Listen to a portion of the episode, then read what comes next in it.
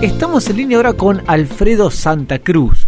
Eh, tiene una historia de vida muy interesante, pero mm, me gustaría que, la cuente él, por eso estamos en línea. ¿Qué tal, Alfredo Darío Fabre para Radio Mitre Bahía Blanca? Habla, ¿cómo anda? Muy buenos días, Darío, buen día a toda tu audiencia. Eh, la verdad que bien porque tenemos un día prácticamente primaveral acá en Iguazú, un sol a pleno, está levantando la temperatura de a poco, que acá sabes cómo es un clima tropical, pero en la época de invierno a veces suele ser para nosotros bastante frío, cuando hablan de 10 o 11 grados, acá ya está un frío bastante importante para nosotros. ¿Cómo los envidio? Acá cuando hablamos de frío hablamos de 5 bajo cero. No, no, acá nos mata eso. No, no. Bueno. nomás acá en mi clima tropical. está, muy bien, está muy bien. Alfredo, nos, nos gustaría que nos cuente un poco eh, qué es lo que hace y cómo llegó a ser lo que hace, que nos cuente un poco de su vida. Bueno, con todo gusto. En primer lugar, muchísimas gracias por permitirme contarle a tu audiencia ahí en Bahía eh, esta actividad que desarrollamos con mi familia. Bueno, bueno, no, gracias a eh, usted. Este es un emprendimiento familiar que nació en el año 2001, donde tristemente a veces uno recuerda la imagen del helicóptero que se llevaba el presidente. Exactamente, un año muy duro. Muchos quedamos sin trabajo un tiempo muy difícil acá en la frontera también. Iguazú en aquellos tiempos se transformó en un pueblo fantasma prácticamente, no había trabajo prácticamente para nadie. Yo soy electricista de profesión, mismo haciendo algunas changas me resultaba muy difícil eh, ganar el sustento de todos los días. Así que con mi mujer decidimos buscar una alternativa y la solución fue salir a juntar residuos, clasificar y vender latas, botellas y cartones cruzando el puente acá en las plantas de reciclado que hay en Brasil tenemos que contarle a la gente que yo estoy en Puerto Iguazú y acá estamos divididos por dos ríos. Es el único lugar del mundo donde nos dividen dos ríos eh, con tres países, ¿no? El río Iguazú por un lado, el río Paraná por el otro, que hace divisa con Paraguay. Y bueno, entonces cruzábamos el puente y vendíamos lata, botellas, cartones, y esto nos permitía ganar un básico dinero para comprar los alimentos todos los días. Usted... muy difícil, muy difícil, muy difícil, no se lo deseo a nadie, porque lo que más nos pesaba era la carga psicológica por el desprecio que pone la gente cuando te ven en esa actividad, que a pesar de ser un trabajo honesto, nos deprimía mucho. Eh, sentíamos hasta por momentos vergüenza hacer ese trabajo, pero bueno, era lo que había que hacer para poder sobrevivir y nos resistíamos al subsidio de la vida que nos dan a veces los políticos.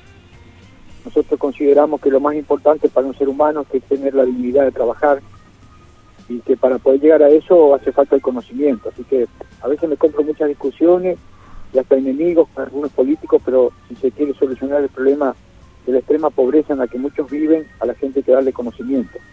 Cuando le damos el conocimiento, le damos la libertad para que con su actividad gane lo que quiera en el tiempo que quiera trabajar. Pero bueno, eh, las condiciones en aquel tiempo estaban muy difíciles y haciendo esta actividad una cuestión de estrategia, íbamos a juntar residuos a los barrios residenciales, donde generalmente se tiran cosas de mayor valor. Y en esa circunstancia, mi hija, la más chiquita, veía en un partizado esa casa del árbol que tiene toboganes, hamacas y todas esas cosas. Y ella quería esa casita, pero nosotros, obviamente por la condición económica que estábamos pasando, era muy difícil poder comprarla.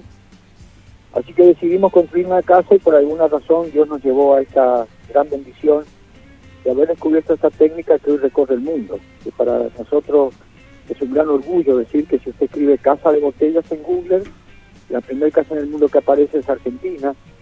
Con mucho orgullo nuestra casa, la que está acá en Puerto Iguazú. Hasta hoy, gracias a Dios, tenemos 79 construcciones hechas porque damos seminarios, talleres gratuitos. Viajamos a todos los lugares que podemos, donde somos invitados. Así que ahí en Bahía, si arman un seminario, con todo gusto vamos hasta allá a enseñar la técnica de la construcción.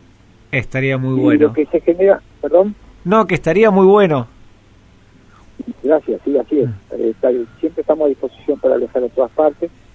Bueno, tal es así que tenemos casa en Colombia, en Ecuador, Brasil, y que esto nos permite, esto nos permite, esto nos permite eh, decir con mucha alegría que hemos capacitado prácticamente a más de 2.600 personas en todo este tiempo que estamos haciendo esta actividad y de todas esas casas tenemos ecoconstrucciones solidarias que regalamos a gente que vive en extrema pobreza. Y cuando hablamos de esto estoy hablando de familias que viven con plásticos negros como techo y cartones como paredes, ¿no? que no es tanto seguramente la región de ustedes, pero acá en el norte, Misiones, Chaco, Formosa, Santiago, Tucumán, parte de Salta, Catamarca. Es decir, que son miles de hermanos nuestros que vienen en condiciones infrahumanas, los plásticos negros como techo, cartones como pared, y duele decirlo, pero muchos de ellos duermen en el piso con cartones y diarios. Se pasa en todo, el, en todo el país, en algunos lados más, en algunos lados menos, pero pasa en todo el país. Ahora, Alfredo, le, quiero interrumpir. porque sí, exactamente. Esa extrema está en los climas calientes y cálidos.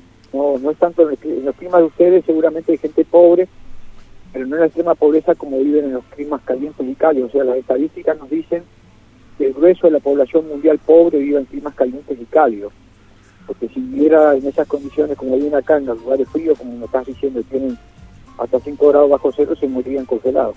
Sí, ha, pasado en Bahía Blanca lamentablemente gente en situación de calle que ha, que ha, fallecido por el frío. Sí, ahí está. Sí, ahora, qué triste, ¿no? Sí, obviamente. Alfredo, le, le quiero para aquellos que, que se den una idea, porque pasamos de la casa en el árbol de plástico de su hija a casas donde la gente puede vivir. Quiero que nos comente brevemente y sin entrar en mucho tecnicismo, a ver cómo son estas casas, cómo las hace, cómo, cómo, funcionan, qué tienen de beneficio. Bueno, a ver, en primer lugar tenemos que contarle a la gente que lo que usamos son elementos descartables, botellas plásticas, tetrapack, maderas de pallet, todos los elementos eh, que se pueden reutilizar esos son los elementos básicos para construir. Los talleres que damos enseñamos la técnica para que después cada cual fabrique la casa con, la, con el conocimiento que queda instalado en los lugares donde vamos. Las ecoconstrucciones solidarias son para familias que elegimos y que quieren trabajar con nosotros, que quieren salir de la pobreza.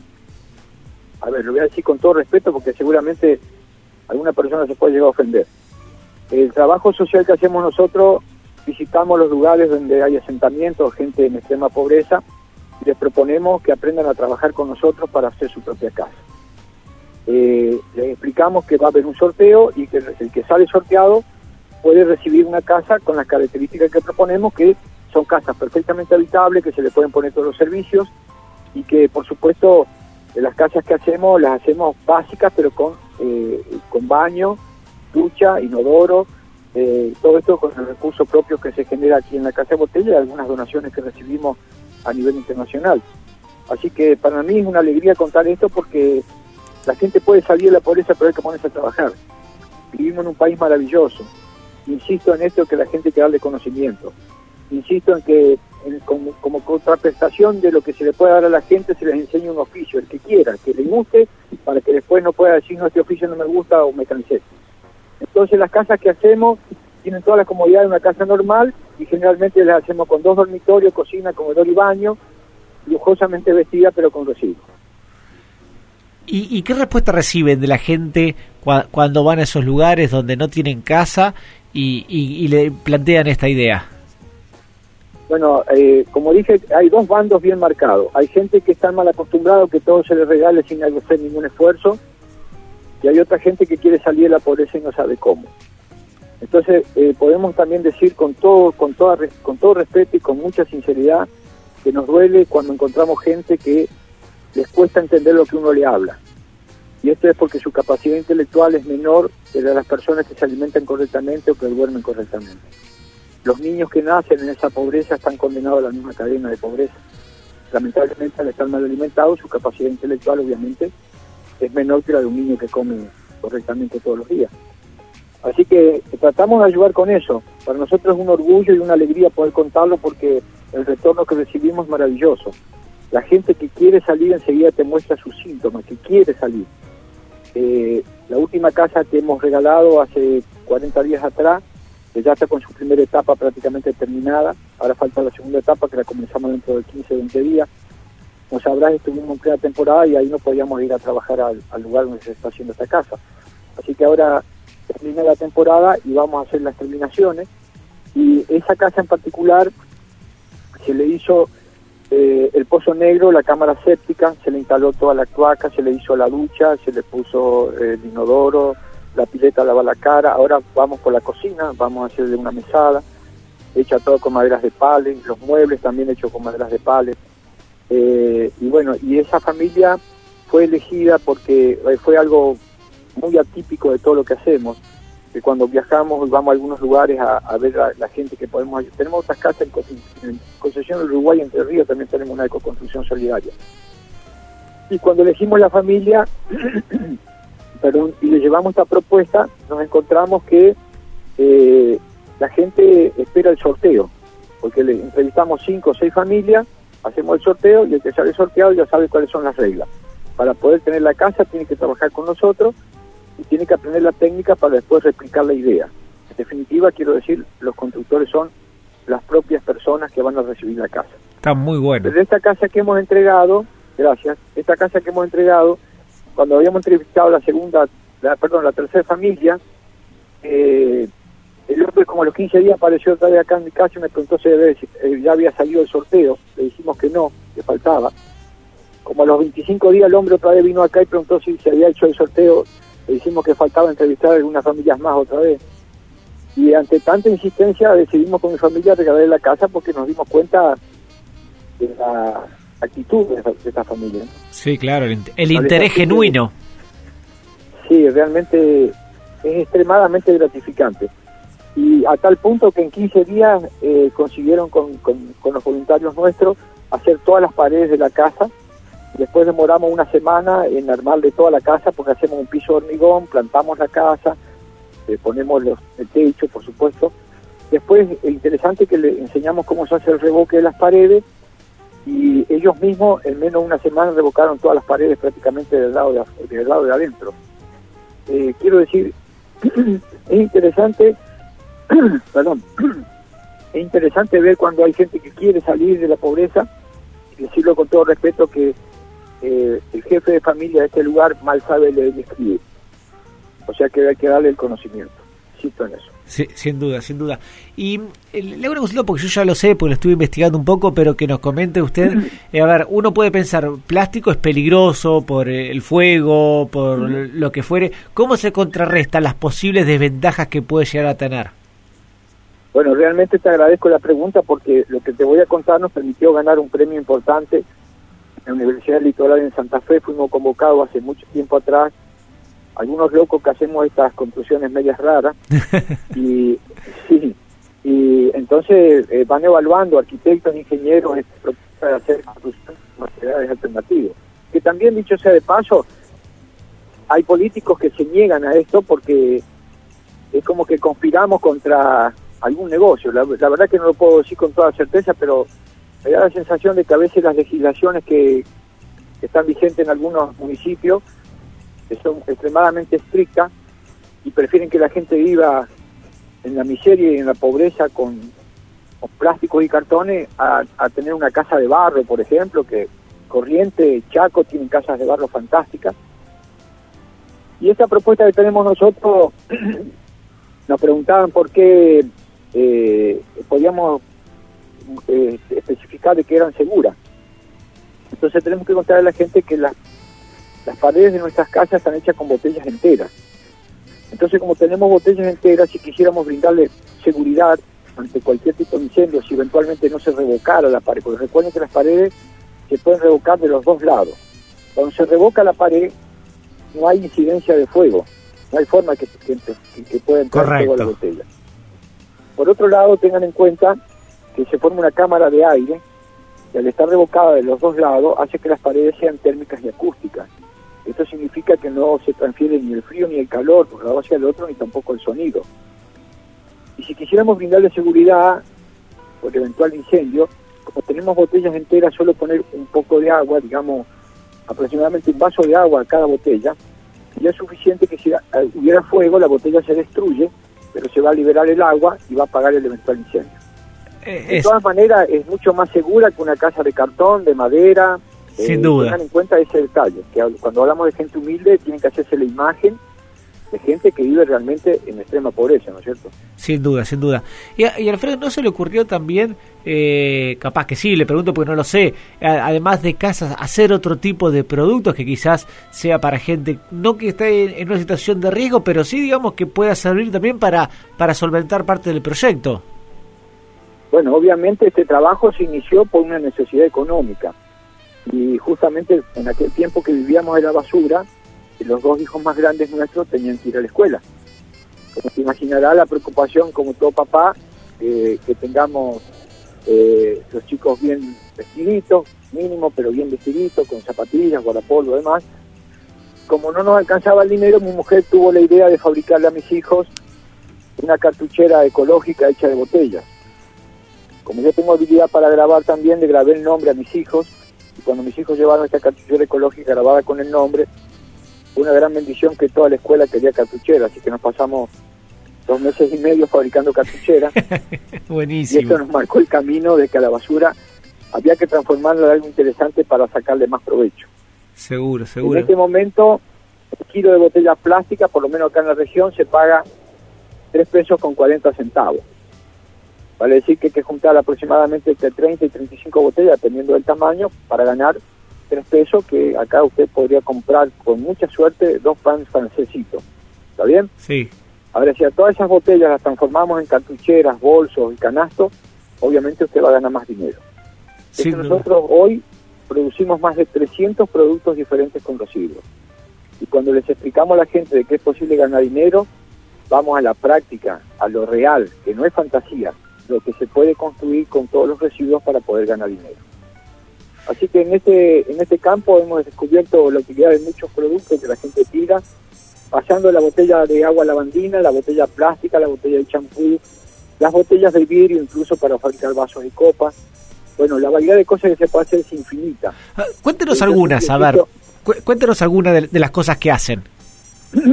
bueno, se hacen portatermos, se hacen canastos, eh, bolsos talleros, bolsas papel higiénico, cartucheras, llaveros, collares, pulseras, bueno, eh, realmente es infinito, quiere decir, nos podemos pasar toda la mañana de juguete, podemos hacer autitos, camiones areneros, tractores, helicópteros, aviones, quiero decir, es infinito, el límite es la imaginación. Está muy bien, ¿y, eso ustedes lo, lo, pueden vender ahí en el, mismo eh, Puerto Iguazú? Claro, nosotros, acá nosotros vendemos en nuestra casa, nada más que en nuestra casa. En un tiempo, cuando arrancamos con esto, porque necesitábamos recursos para poder levantar esto como un atractivo turístico, seríamos a vender a las ferias artesanales, a los puestos eh, que a veces se generan por algún evento, y eso nos permitió ir juntando un poco de dinero y tener la estrategia para poder eh, levantar la, la propuesta de tener la casa de botella como un atractivo turístico. Claro. Usted sabe que todo pasa por lo económico. Si usted no tiene el recurso económico, puede tener la, la mejor, la brillante idea, pero si no tiene el recurso, no lo puede hacer. Así que bueno, en el tiempo que arrancamos con esto íbamos a las ferias artesanales, a las fiestas patrias, a las fiestas patronales, y esto nos permitió ir juntando un poco de dinero para levantar el proyecto Casa Botella. Eh, Hoy, gracias a Dios, estamos, tenemos una afluencia turística interesante y muchos turistas que por ahí, por la curiosidad o por lo que sea, se acercan a la Casa de Botella, pero después se transforman en un efecto multiplicador, como en el caso eh, suyo, Ariel, que para mí es una alegría tener el llamado, que me gratifica mucho saber que le ha gustado nuestro trabajo y que lo esté difundiendo para que más gente se entere de que es posible salir de la pobreza, pero hay que ponerse a trabajar. Es que es muy interesante. ¿Qué edad tenían sus hijos cuando en el 2001? cuando surgió todo La más chiquita, que la que la que quería la casa, tenía cuatro añitos. Y después los otros más grandes estaban con siete y nueve. Eh, quiero decir que los más la, más chiquita fue la que la que insistía que quería la casa de botella. Bueno y hoy es mi nieta la propietaria de esa casa porque la, casita todavía la casita todavía está en pie. Hemos cambiado solamente el piso y los pilotes del sistema original que habíamos hecho. Después el resto sigue intacto y eso es lo que nos da la certeza de que son casas como un paliativo para que la gente pueda salir de la extrema pobreza en la que están. Son casas que puede tener una vida útil de aproximadamente 15, 16 años y que en el tiempo habría que hacerle mantenimiento, como incluso las casas tradicionales. Si usted casa no le puertas cada tanto, se llena de humedad, se cae el reboque, bueno, todas las dificultades que trae, a pesar de estar hecha con materiales tradicionales, digamos. ¿no? Seguro. La casa de botellas también requiere un cierto mantenimiento, eh, pero bueno, todo dependerá de la, de la persona, porque nosotros los orientamos a que en el tiempo vayan comprando 100 ladrillos, una bolsa de cemento y levanten 3 metros cuadrados de pared, después otra pared, y cuando ve tienen toda la casa de material, duermen más seguro, más calentito, pero hay que motivar, quiero decir, hay que encontrar el mecanismo para que la gente vea que se puede salir de la pobreza, que solamente hace falta actitud. O sea, el conocimiento es maravilloso, pero la actitud es lo que multiplica. Cuando tiene actitud, ahí está condenado al éxito. Ahora, si no tiene actitud y no tiene conocimiento, obviamente está condenado a la extrema pobreza. Sí, a veces lamentablemente lo que usted dice que hay gente que por ahí, lamentablemente por un tema de alimentación de, en su infancia temprana, eh, después no tiene la misma capacidad de que de, algunas personas, chicos, que, que sí tuvieran la posibilidad de alimentarse bien. Es verdad, es verdad. A veces nos ocurrió, lo voy a contar con, con, con, mucho dolor, pero esto es verdad. Nos, nos cuesta a veces hay que repetirle 5, 10, 15 veces lo que uno quiere que hagan, eh, pero no es que no lo hacen porque son vagos. Hay, que se entienda bien lo que estoy diciendo, ¿no? Es gente que le cuesta comprender.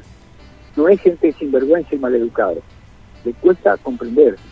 Entonces tenemos que trabajar esa área social. No es solamente con plata. Hay que trabajar el área social del conocimiento y el área social del que, hay que motivarlos para que sepan que se puede salir de la pobreza. Mire, yo estoy llegando casi a los 70 años y le puedo asegurar que toda mi vida escuché de la crisis, toda la vida escuché de que el, problema es del gobierno, que el gobierno tiene que resolver nuestros problemas. En realidad somos nosotros los que tenemos que resolver nuestros problemas.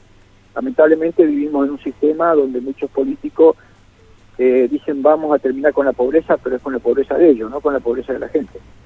Así que eh, a veces no quiero entrar mucho en ese campo porque lesiono los, los eh, digamos, las actitudes que otras personas este, pueden tener con respecto a ese tema, pero insisto en que la única forma de salir de la pobreza es con el conocimiento.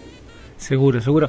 ¿Y, qué piensan sus hijos de todo esto que hizo, este, este, camino que recorrió? ¿Cómo lo acompañaron en los momentos más difíciles por, en un comienzo y después cuando vio que, que se podía salir de alguna forma de esa situación que estaban? Bueno, fue muy duro los primeros tiempos, porque imagínense, eh, los chicos a veces nos pedían que no pasemos cerca de la escuela a juntar cosas porque después los cargoseaban todo el día. Fue un tiempo muy duro. Yo realmente recuerdo eso con mucha alegría, pero también tengo me da, me da mucha tristeza el perjuicio que tienen los seres humanos, que a veces eh, hay personas que incluso maleducados, ordinarios, que te hacen un escaneo de los pies a la cabeza y de acuerdo a la marca de ropa que tenés o del auto que te bajaste, valoran como mejor o mala persona. Eh, así que mis hijos en los primeros tiempos se sentían muy tristes por el trabajo que hacíamos nosotros porque eran cargoseados en la escuela. Ese famoso, ah, se me escapó el nombre.